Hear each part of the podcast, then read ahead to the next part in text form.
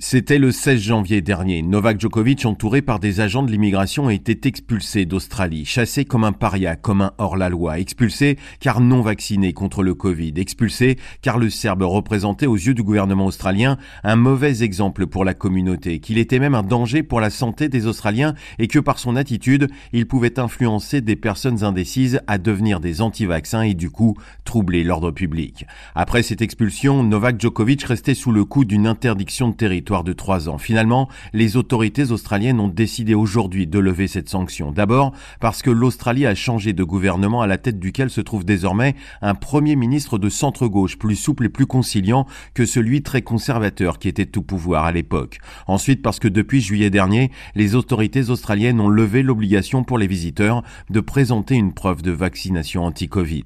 Novak Djokovic est donc aujourd'hui soulagé. Il tentera en janvier prochain de porter à 10 son nombre record de titres à l'Open d'Australie.